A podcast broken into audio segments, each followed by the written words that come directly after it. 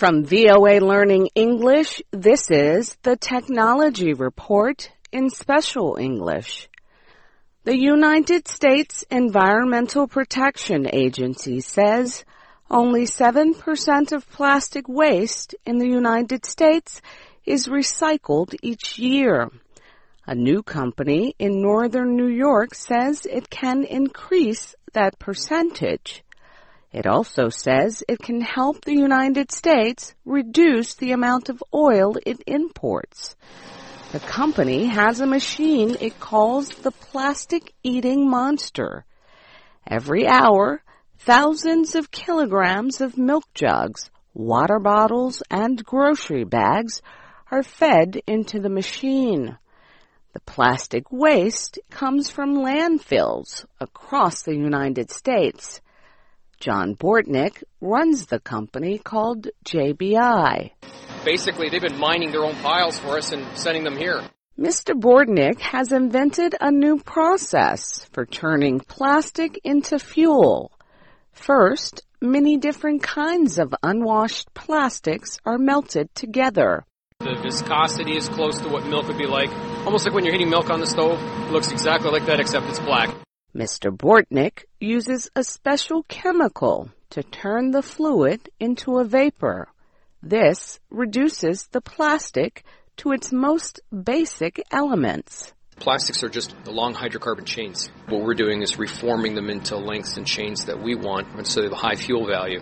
8% of the recycled plastic is used to run the system. Independent testers say 86% of what goes in comes out as fuel. Bob Moladina helps run the company. He watches as the plastic eating machine pours a thin brown liquid into an oil barrel. You could tap this right now and this is ready to go. That's a number six fuel. That's what a lot of like US Steel uses, a lot of major companies. That's what they pay the big bucks for, right there. JBI produces several thousand liters of fuel a day. It creates different grades of fuel for different industries.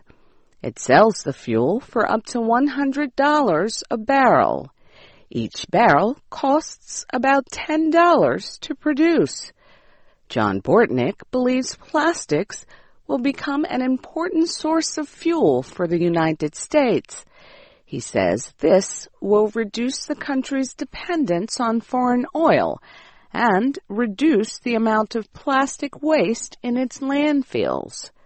Scientists say plastic to oil technology is still new and developing. They say it is not yet known if the process is environmentally friendly. And some question whether turning plastic into oil can even be considered recycling. Carson Maxted is with the publication Resource Recycling, a magazine that reports on the plastic recycling industry.